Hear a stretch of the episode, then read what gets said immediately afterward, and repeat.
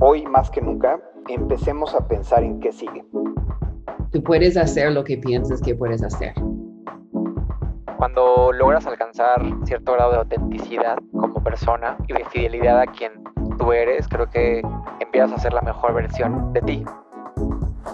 Ser empresario no es un camino fácil o definido, pero es un camino en el que te queremos acompañar. Presentamos Voces Confío, el podcast donde de la mano de expertos y líderes de todas las industrias conocerás cada semana herramientas clave, ideas y tendencias para llevar tu negocio al siguiente nivel. Hola a todos y todas, bienvenidos a un nuevo episodio. Mi nombre es Daniela Salgado y soy directora de marketing en Confío y hoy tengo el enorme privilegio de recibir a Rodolfo Ramírez, quien tiene una empresa que a mí me parece envidiable. Rodolfo, bienvenido. Daniela, muchas gracias. Gracias por el espacio. Oye, cuéntanos sobre ti, cuéntanos sobre Redbox y todo el, el increíble proceso de innovación que ustedes manejan. Claro que sí. Eh, mira, esta es una aventura que empieza hace 19 años. Fíjate, el viernes 2 de julio vamos a cumplir justamente 19 años. Y esta es una aventura que empieza cuando yo me entero del tema de innovación hace 22 años. En el 2000 empiezo yo a leer un poco sobre el tema porque era cuando empezaba a tomar fuerza en Estados Unidos esto. Fíjate, interesante, el tema de innovación empieza a coger en Estados Unidos después del 11 de septiembre de 2001, donde las empresas, en ese momento se hablaba mucho de ideas, de creatividad, pero después de que pasa lo del 11 de septiembre, el mundo empresarial en Estados Unidos se voltea a decir, las ideas están bien, pero ¿dónde están los resultados? Y entonces es cuando el tema de innovación empieza a tomar fuerza. Me gustaba a mí en ese entonces mucho leer revistas, las revistas pues físicas en ese entonces era lo que rifaba y entonces leía yo cinco o seis títulos y ahí empecé a ver las historias de empresas que en ese entonces eran las grandes innovadoras, G, Starbucks, ¿no? Ahora desde algunas que se mantienen y otras que han desaparecido, por ejemplo, Google no existía, ¿no? No, no por menos no en el radar, Apple mucho menos, Tesla, vamos, ¿no? Entonces, leyendo sobre ese tema fue que me interesó.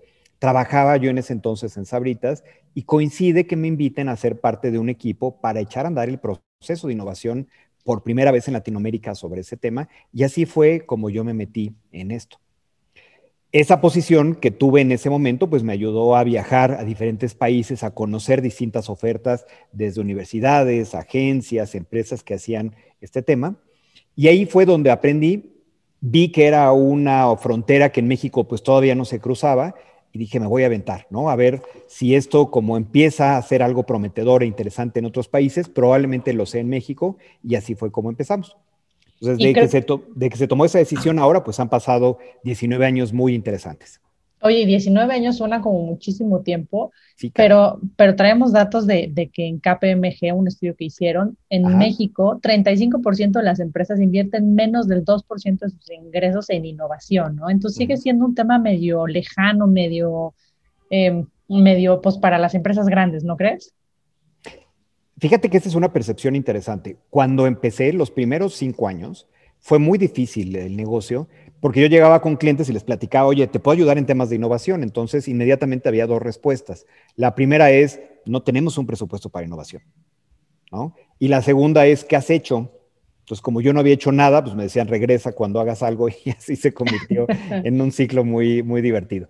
Pero finalmente, cuando logramos romper ese, ese ciclo, este tema que platican del 2% no es real, porque a final de cuentas es crear el futuro.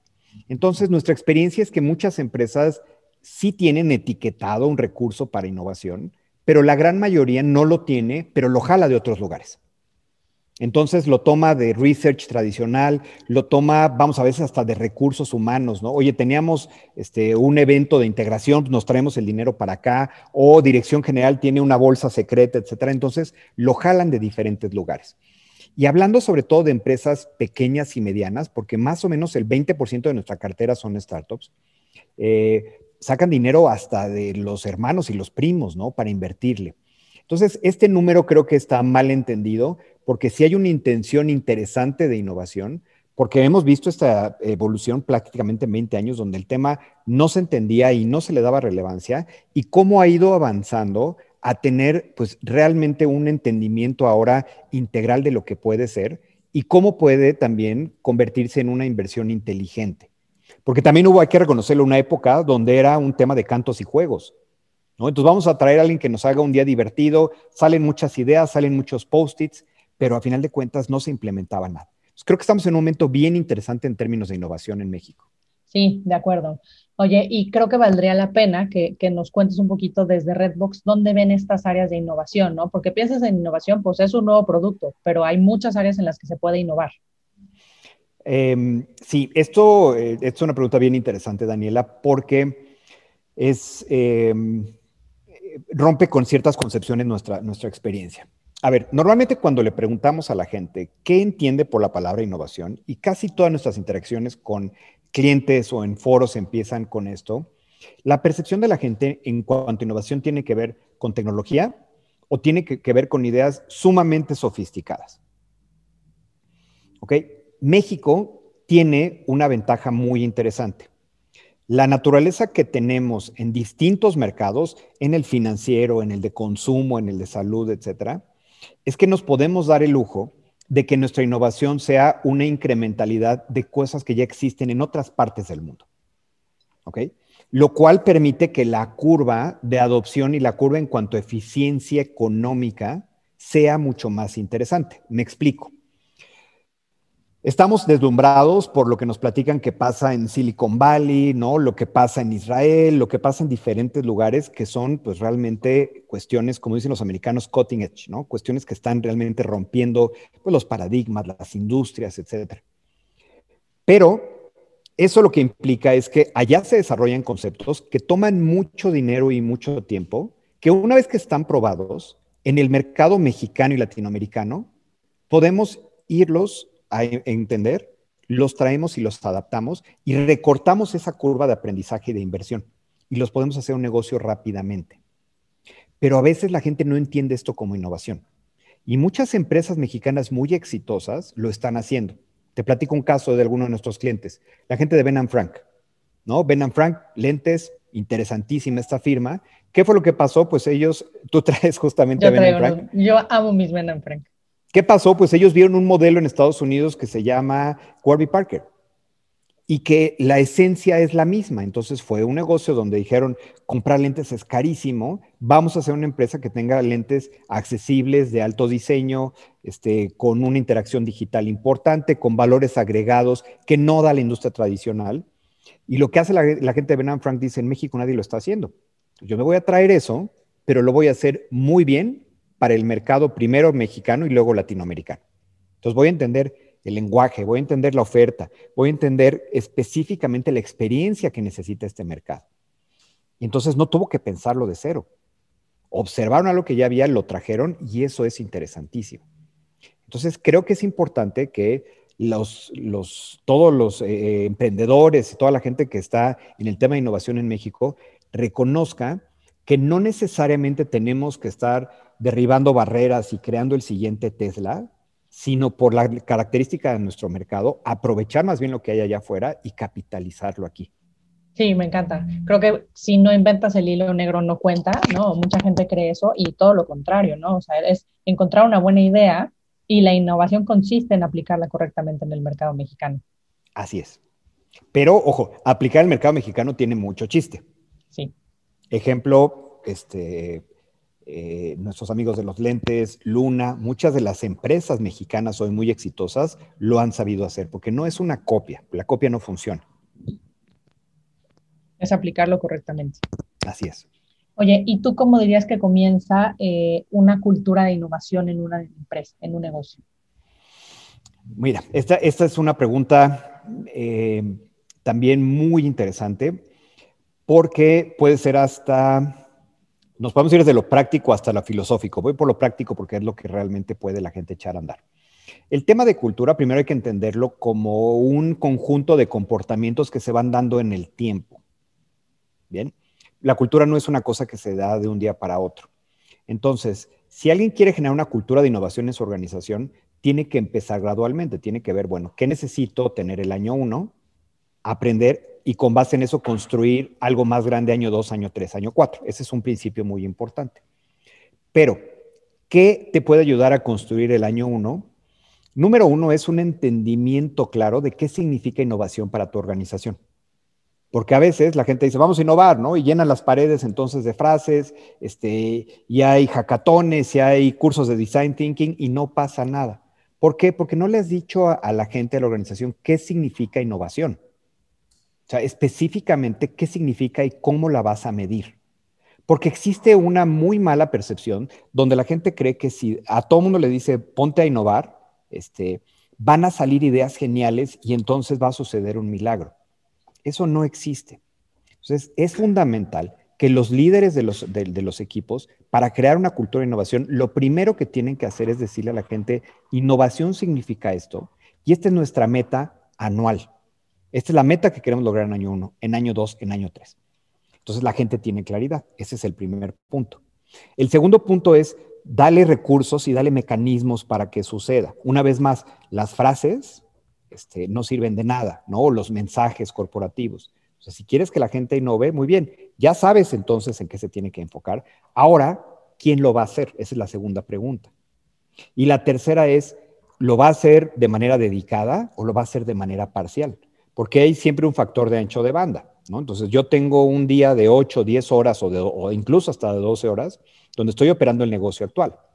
Entonces si quiero hacer algo diferente, una de dos, o me quitan horas para que yo se lo pueda dedicar a esto, o le tengo que meter horas adicionales. Entonces la organización le tiene que invertir para que esto suceda. Y ya que tienen la idea, apoyarla para que vea la luz. Porque innovación nosotros lo definimos como una idea implementada que genera valor tener las ideas es la parte divertida. La parte complicada es que suceda. en resumen, para una cultura de innovación se necesita definir qué significa innovación y cómo la vas a medir. Punto número dos, ver quién va a jugar dentro de estas dos variables, o lo hago de manera eh, comprometida y total, o lo hago como una parte parcial pero bien organizada. Y la tercera es, pues vamos a darle recursos para que las ideas puedan ver la luz y realmente podamos tener un retorno y decir que es innovación. Esa es la base y empezar de manera muy humilde. O sea, me refiero a manera como muy acotada, porque a veces clientes nuestros dicen, es que yo quiero duplicar mis ventas a partir de la innovación el siguiente año. A ver, no se puede. Para ir grande tienes que empezar pequeño. Entonces empieza con una idea pequeña, pruébala. Lo importante es que puedas probar o desarrollar tu capacidad primero y después la vas ampliando. Entonces, este tema de cultura lleva estos componentes para poder arrancar, porque ya cuando lo haces sistemáticamente, ahí es donde entonces empieza la cultura ya sabe la gente qué significa, ya sabe quién va a jugar y ya sabe cómo va a jugar. Sí, ya sabe hasta que se premia y que no se castiga cuando hay error, ¿no? Porque la innovación pues puede traer eh, algunas pruebas y errores y hay empresas en las que no se permite esa cultura, ¿no? O sea, se, se, reconoce lo que se hace bien, pero si hay una cultura de innovación, pues se sabe que algunos procesos van a fallar y hay que aprender de ellos, medirlos y darle para adelante. Sí, y este tema de, del error eh, también está malentendido, porque aquí es un poco como cuando vas a Las Vegas. Entonces tú llevas cierta cantidad, ¿no? Y, la mayoría de nosotros decimos, yo llevo cierta cantidad y estoy dispuesto a perder hasta aquí, ¿ok? En una de esas, esta cantidad que estoy dispuesto a perder se multiplica. Pero de ahí en adelante tampoco me voy a jugar la, este, ni, ni, mi casa, ni mi coche, ni mi matrimonio, ¿no? Hasta ahí llega el límite. Entonces, cuando hablamos del error es, ok, ¿hasta qué punto estás dispuesto a sacrificar. Porque a veces se, ha, mitificado esta cultura del error y no es por ahí. Entonces, sí vamos a probar, vamos a hacerlo en experimentos controlados, pero tampoco es jugarse la casa, porque han llegado a nosotros historias de emprendedores que siguieron esta filosofía y perdieron absolutamente todo y no le supieron dar la vuelta. Entonces, sí hay que saber hasta qué momento puedes tener prueba y error, pero mantenerlo controlado. De acuerdo. Oye, yo creo que nunca habíamos visto tanta innovación como ahora la pandemia, ¿no? Nos volvió a todos creativos, innovadores, a las pymes, pues con tal de salvar sus negocios, se tuvieron que poner las pilas y buscar cómo darle la vuelta a, lo que estábamos viviendo, ¿no crees? No, no estoy de acuerdo. Este, creo que, eh, que, creo que esto también es un, es un punto también muy, muy discutible, Daniela, porque más bien esta pandemia lo que hizo es que nos orilló a, a una esquina que no habíamos explorado antes. Entonces, la esquina de estar protegidos, pedir desde casa, digitalizarnos, porque hoy lo vemos en todos los, en todos los niveles socioeconómicos. Desde la gente que está haciendo cuestiones muy sofisticadas, ¿no? Por ejemplo, el tema de, oye, pues tuve tiempo y ahora me metí, soy un experto en criptomonedas, hasta señoras de base de la pirámide que ahora toman misa por Zoom, ¿no? Y están altamente digitalizadas en su mundo. Entonces, yo creo que este tema de la pandemia aceleró ciertas cuestiones, pero nos limitó enormemente, porque nos robó el futuro. No había manera de planear hacia el siguiente año, hacia los siguientes dos años, porque no sabíamos, estamos en una incertidumbre total. Entonces, al contrario, creo que ha generado un mindset de limitación y de miedo y de preocupación que tenemos que romper. Porque el futuro ya finalmente podemos reinventarlo. 2020 fue un año completamente limitado, 2021 es un año muy extraño, que no sabemos qué está pasando, pero aparentemente hacia el 2022 las cosas pueden verse mejor. Y mucha gente perdió la capacidad de pensar más allá de las limitaciones de pandemia. Entonces vemos una gran cantidad de esfuerzos en cuestiones de digitalización, porque fue lo que nos orilló la situación a hacer. Pero ¿qué pasa con la experiencia presencial el día de mañana? ¿No? ¿Qué pasa con el futuro de los viajes? ¿Qué pasa con el futuro de las oficinas? O sea, ¿qué pasa con otras cuestiones que inevitablemente van a regresar, pero que hoy no queremos o, o no estamos o no queremos ver? Entonces, creo que es importante reconocer lo que esto aceleró pero también lo que nos hizo perder, porque eso que nos hizo perder son oportunidades de negocio interesantes hacia adelante. ¿Y qué oportunidades de negocio ves tú ahí? Mira, yo creo que eh, hay, yo veo dos grandes, eh, dos grandes opciones. Por un lado es este tema de digitalización y de conveniencia, lo que nos hizo fue eh, extremadamente exigentes como consumidores. Entonces, hoy si yo tengo una interacción comercial digital con alguien, espero que esté al nivel de los mejores. Porque pues, estoy comprando en Amazon, estoy pidiendo en Rappi, estoy pidiendo, o sea, tengo con todo este mundo, tengo interacción, entonces es el estándar que me ha planteado. Entonces, si yo voy a vender ollas por internet, lo tengo que hacer muy bien. Entonces, no importa en qué cancha estás, si decides o estás metido en un esfuerzo de digitalización, tienes que hacerlo como el mejor, no de tu industria, sino de todas las industrias, porque ese es el estándar que tenemos. Entonces, esa es una oportunidad interesante. Y mi otra teoría es, vamos a regresar en algún momento a la interacción humana. Quien sepa adelantarse a ese juego, combinándolo con la experiencia digital, va a ganar. Porque entonces el que dice, no, hombre, olvídate, ya todo va a ser digital, ya nunca nos vamos a parar en oficinas ya no va a haber conciertos, ya no va a haber este, Expos, conferencias. exposiciones, conferencias, claro que no. Acuerdo. Claro que va a haber, porque nuestra naturaleza finalmente es de convivencia. Leí el otro día una entrevista con el nuevo CEO de Starbucks donde dice, estamos por llegar al pico de la interacción humana que viene como resultado de la ausencia de la misma. Entonces, ¿qué fue lo que pasó? Iba avanzando, se cayó y vamos a llegar a un momento donde va a ser el pico justamente y ahí es donde la gente va a estar esperando grandes interacciones, donde el valor humano va a estar por delante y la parte digital va a ser todo el backup para que el resto de las cosas sucedan bien. si yo voy a una, a una tienda de lo que sea, todo lo que es la parte desgastante tiene que ser resuelta por la cuestión digital y toda la parte de valor tiene que ser resuelta por la parte humana. Yo creo que ahí están las dos grandes oportunidades de innovación. Digitalizarte hoy ofreciendo la mejor experiencia posible y el día de mañana ofreciendo la mejor experiencia humana, pero obviamente con la capa digital que va a quitar la fricción y los dolores que hoy podemos experimentar. De acuerdo, me encanta. Oye, Rodolfo, em, queremos, em, ¿tienes algún comentario final para cerrar esta, esta plática con nosotros? Eh, Sí, yo creo que, creo que es importante que eh, hoy más que nunca empecemos a pensar en qué sigue. Porque traíamos una inercia tibia antes de la pandemia, ¿no? ¿Qué sigue? ¿Qué sigue? Bueno, llegaron este, las elecciones del 2018, 2000 año, un, año difícil, 2019. De repente nos vino pandemia y dejamos de pensar en qué sigue. Entonces, los grandes motivadores de la evolución, eh, eh, el gran motivador esencialmente es el tema de la escasez. Entonces, cuando hay escasez, la gente tiene dos alternativas. O pelea por lo que ya existe o crea nuevas alternativas. Y nos hemos concentrado hoy en cuidar lo que existe. Entonces, tienen que pensar hoy más que nunca en, qué sigue. En no tenerle miedo, en no ser tibios, porque en mi, en mi opinión, en mi experiencia, 98% de la gente con la que platico está concentrada en defender lo poco que hay hoy. Vamos a pensar que sigue. Y ahí hay una cancha bien importante.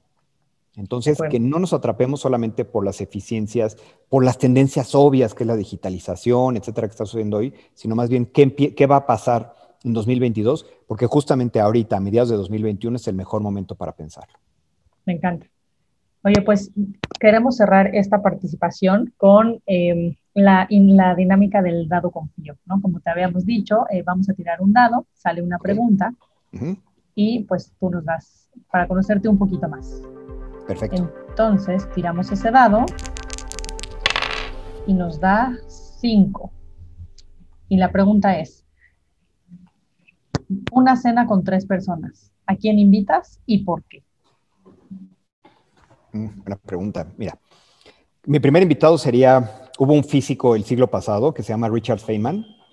Muy interesante porque normalmente cuando hablamos de físicos, pues es gente muy erudita, ¿no? Y este era un tipo que tenía una inteligencia eh, emocional muy limitada. Entonces, él sabía esas limitaciones y cuando quería entender de un tema, entonces hacía cuestiones muy radicales para entender deporte, vamos a las mujeres, ¿no? Porque entonces él vivía en su mundo y era muy tímido con las mujeres, entonces, pues cómo conocerlas, cómo entenderlas, deporte, este, arte. Eh, entonces, sus conclusiones, al final de haber vivido una parte muy técnica y después una parte muy extrema para vivir la parte de humanidades, pues llevaba a explicar la ciencia de manera muy tangible. Entonces explicaba física cuántica con analogías de árboles, ¿no? Con analogías de insectos. Entonces él, él sería uno de, mis invitados. Eh, el otro invitado es eh, un señor que se llama Alan Webb, que fue de los primeros directores de la NASA, cuando empezaba el programa Mercury empezaba, y pasaba el programa Apolo, porque ha sido bien interesante el entender cómo alinearon tantas empresas y tantos recursos para lograr algo que no se había intentado en la historia de la humanidad. Entonces creo que sería bien interesante ese segundo invitado. Eh, y el tercer invitado eh, probablemente podría ser eh, un político como Angela Merkel, ¿no? Por ejemplo. Entonces, como alguien que le ha tocado un mundo en transición en los últimos años, incluyendo pandemia, pues entiende e interpreta lo que pasa hoy y lo que sigue.